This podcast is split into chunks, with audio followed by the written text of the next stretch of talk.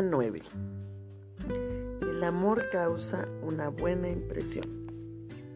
Primera de Pedro 5:14 dice, Saludaos unos a otros con un beso de amor. Los reyes hacen reverencias, los soldados un saludo militar. Los conocidos saludan agitando la mano, los amigos se dan la mano, los familiares se abrazan, los que se aman se besan. Los saludos nos proporcionan maneras dinámicas de encontrarnos con el otro y demostrar afecto y respeto adecuado. Cada saludo depende de la naturaleza y la cercanía de cada relación. ¿Sabías que puede decirse mucho sobre el estado actual de un matrimonio por la manera en que se saludan? Puede verse en la sonrisa de ella, se escucha en la voz de él, y se percibe en la ternura del contacto físico o en la ausencia de tal contacto. Un saludo puede ser una prueba de fuego para la salud relacional. Piénsalo. ¿Qué revelan tú y tu cónyuge sobre su relación en la manera de saludarse? ¿Lo hacen con cariño o en forma indiferente? ¿Tu modo de saludar hace que tu cónyuge espere con ansias el momento de verte? Algunos no se saludan con calidez porque no sienten que sea sincero. Argumentan, soy fiel a lo que siento. No obstante, hay muchas buenas razones para ser amables aun cuando los sentimientos se oponen. Y el amor es la mayor de todas. Aunque los saludos pueden reflejar lo que sucede en un matrimonio, también puede transformarse en una inversión amorosa para su salud futura. A lo largo de la historia, el pueblo judío demostró comprender el poder de un saludo eficaz. Utilizada más de 200 veces en la Biblia, la palabra shalom, que significa paz o tranquilidad, se usaba en forma intencional para saludar a los demás. La utilizaban para expresar ten una larga vida, paz para ti, paz para tu casa y paz para todo lo que tienes. Eso lo dice en Primera de Samuel 25:6. Esta palabra, todavía usada hoy, revela cómo un saludo diario puede transformarse en una bendición dinámica. No es necesario que digas shalom cuando saludes a tu cónyuge, pero compartir con él un saludo sólido de 5 segundos cada día puede transformarse en una bendición a largo plazo para la relación.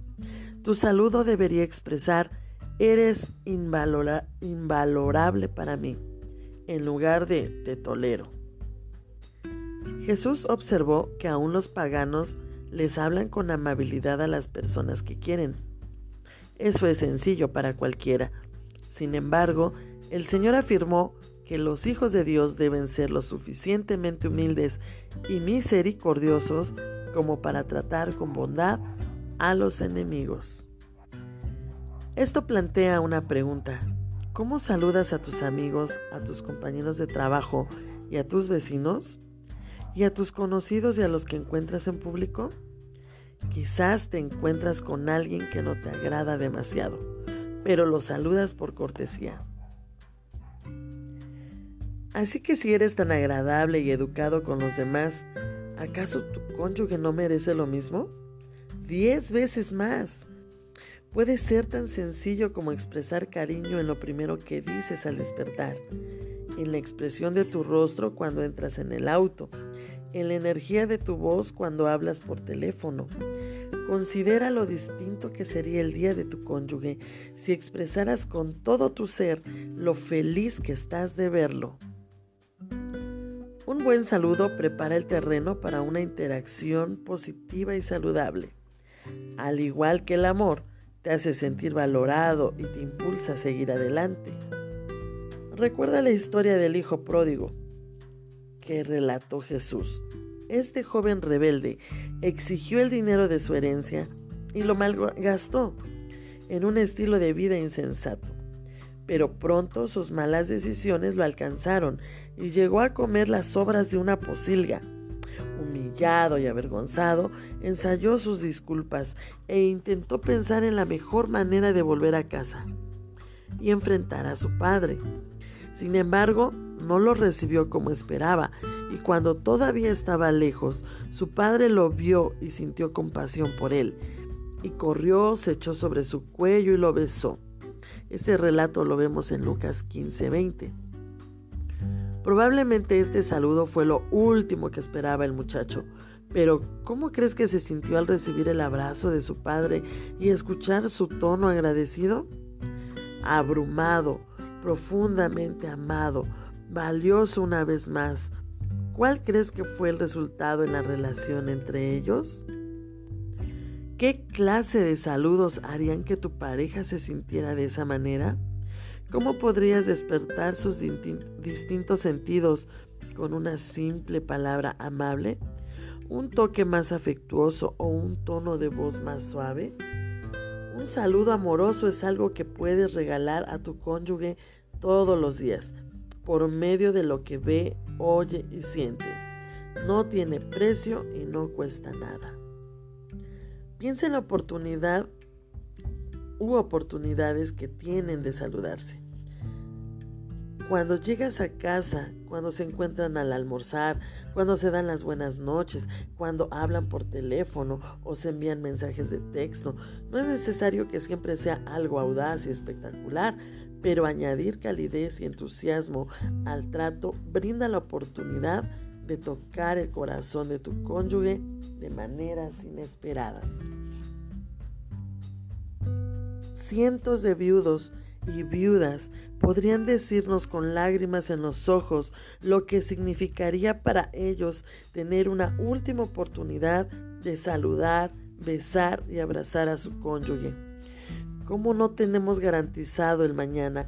Cada día con nuestro esposo o esposa es un regalo de Dios para atesorar y disfrutar. Piensa en tu forma de saludar. ¿La usas bien? ¿Tu cónyuge se siente valorado y apreciado? Se siente amado aun si no están llevándose muy bien. Puedes disminuir la tensión y ayudar a restaurar las cosas si lo bendices con tu saludo. Recuerda, el amor es una decisión, así que decide comenzar a amar desde el hola.